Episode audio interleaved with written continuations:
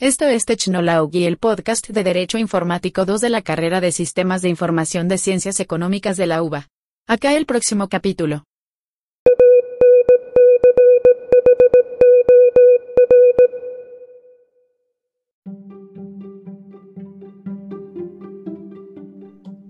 Bueno, buenas noches, queridos oyentes de nuestro podcast, tus consultores cercanos. Como todas las mañanas, me acompaña mi infaltable compañera Daira para llevar a cabo la entrega del día de hoy. Daira, ¿cómo estás? Muy bien, Gabriel. Un placer, como siempre, estar al lado de nuestros oyentes. Bueno, en el día de hoy vamos a estar abriendo las líneas telefónicas de nuestros estudios para que un oyente nos haga la consulta que quiera sobre un tema que podamos responder, obviamente. Así que Marcos ya publicó el número en las redes sociales para que vayan accediendo. Bueno, ahí estamos llegando a la línea. Hola, hola, ¿qué tal? ¿Con quién estamos hablando? Hola, ¿qué tal? Me llamo Marta González, te hablo de IKEA Argentina. Me comunico porque la empresa quiere adoptar un nuevo software y me recomendaron que utilice el software WordPress, que es propietario. Hola Marta, ¿cómo estás? Gabriel te habla. Decinos, ¿cuál es la duda? Mi duda es que quería saber cuál es la diferencia con un software libre.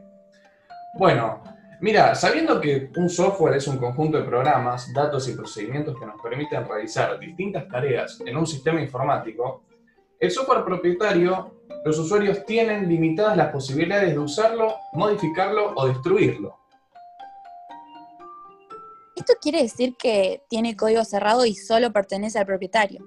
Exactamente. Además, nadie puede ver cómo está elaborado el programa. Las empresas hacen esto para que nadie pueda hacer una copia, ya que invierten muchos recursos en sus programas, por eso cobran por esto y no permiten que los demás vean su código fuente y se redistribuya. ¿Y cuáles son las ventajas de este software? Bueno, en primer lugar, la apariencia cuenta con un mejor aspecto que un software libre. Se pueden encontrar programas específicos para determinadas tareas. Si hablamos de mercado, sabemos que se puede adquirir fácilmente. Si nos referimos al diseño, es mucho mejor en cuanto a gráficas, y se considera que tiene una mejor protección contra las copias gracias a su copyright. ¿En qué rubro, en qué rubro estás queriendo usar el software? En mi organización estamos interesados en la implementación de un software que, que nos permita aliviar las tareas diarias y mejorar la productividad de nuestra empresa. Bueno, muy bien. En ese caso, por mi parte, recomendaría considerar adquirir software propietario. En primer lugar, porque si usted decide elegir el software libre por el hecho de poder acceder al código y modificarlo, es importante que sepa y tenga muy en cuenta que en la actualidad la fuerza laboral especializada en la programación resulta ser muy costosa, ya que escasea este tipo de habilidades. Por otro lado, por lo general el software propietario suele tener una mejor calidad de atención al cliente que el software libre. Y para el caso de una empresa es importante contar con que su proveedor de sistemas responda en tiempo y forma a sus necesidades. Ah, ¿y cuáles son las desventajas? Y que es imposible de copiar y modificar, que el soporte técnico es exclusivo del propietario en cuestión, tiene grandes restricciones a la hora de su uso, no cuenta con versiones para todo tipo de plataformas, tiene mayores costos que un software libre y al no ser flexible, el programa no se permite analizarlo ni mejorarlo para adaptarlo a las necesidades de nuestra empresa. ¿Y ustedes saben algún ejemplo de este tipo de software? Y los más conocidos y más usuales son Windows o Photoshop, por ejemplo. Ay, perfecto. Muchas gracias por la información. Se me aclararon un montón, pero ahora mi problema es que no sé qué podría hacer en el caso de que esto no se cumpla. ¿No hay alguna ley que regule en este caso? Sí. En 1998 se promulgó la ley 25.036. Es justamente para estos casos de delito de duplicación ilegal de títulos, que se castiga con una pena de entre seis meses y tres años de prisión. Además, debe redistribuirse los dólares que se generan con la piratería. Además, con esta ley hubo una reducción de la evasión impositiva en el rubro de software y se generaron puestos de trabajo asociados con la reproducción legal. Perfecto, muchas gracias. ¿Ustedes saben dónde conseguir empresas proveedoras de software con las que pueda comparar y evaluar quiénes cumplen con mis necesidades?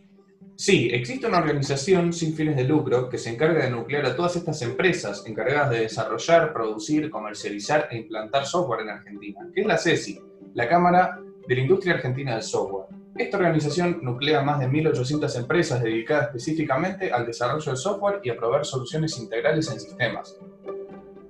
Ah, buenísimo. ¿Y este lugar es confiable, es recomendable? Mira, nosotros desde la experiencia te decimos que sí. Pensá que es una organización que nació en 1990 a partir de la fusión de dos diferentes cámaras, la Cámara de Empresas de Software y la Cámara Empresaria de Servicios de Computación. Y desde esa fecha que CESI acompaña todo lo que implique la evolución del mercado de las tecnologías de la información en el ámbito argentino y también a nivel mundial. Ah, bueno, si me lo dicen ustedes, entonces confío. Gracias, chicos. Muy bueno esto que hacen. En serio, les mando un abrazo grande y muchísimas gracias. Chao, Marta, te mandamos un abrazo y que tengas un muy buen fin de semana. Bueno, ahí estuvo Marta, que fue la primera que se comunicó para consultarnos su duda. Esperemos que haya servido lo que hicimos. ¿Te parece, Aire, que vayamos a una pausa y sigamos hablando de lo que está pasando con el e-commerce en Argentina? Dale, los dejamos a los chicos con buena música para este viernes por la tarde.